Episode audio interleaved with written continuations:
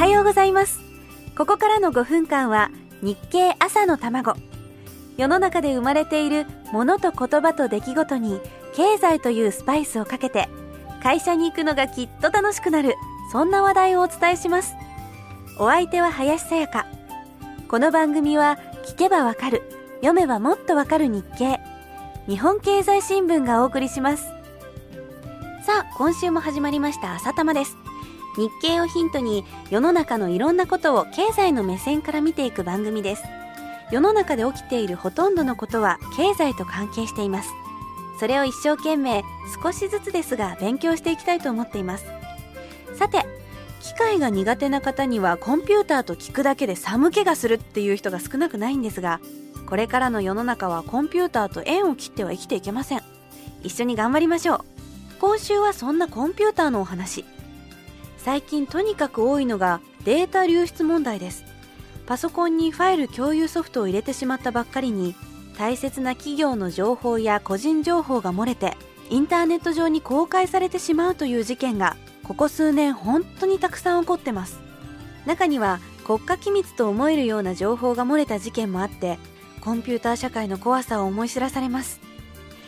便利な道具にも一歩間違うと非常に危険な落とし穴があるということですね。同じように問題になっているのが古いパソコン。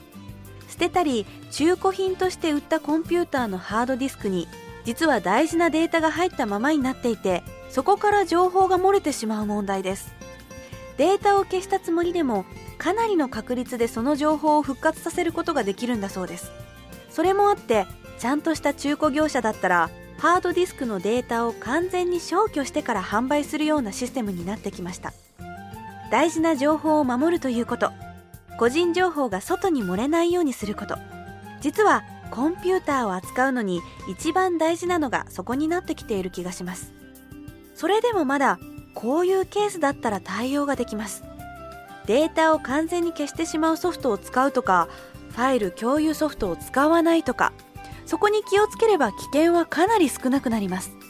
でもそんな対策が役に立たないケースがあります。盗難です。仕事用のノートパソコンを自宅に持って帰って作業の続きをしようと思っていたのに車にパソコンを置いてちょっと買い物をしている間に車上荒らしにパソコンを盗まれるという事件がありました。この場合はもうどうしようもありません。パソコン自体にパスワードをかければある程度は情報漏洩を防ぐことができますがそれも完全ではありません。では一体どうすればいいんでしょうか？実はその対策をしたコンピューターが出るという記事を日経で読んだんです。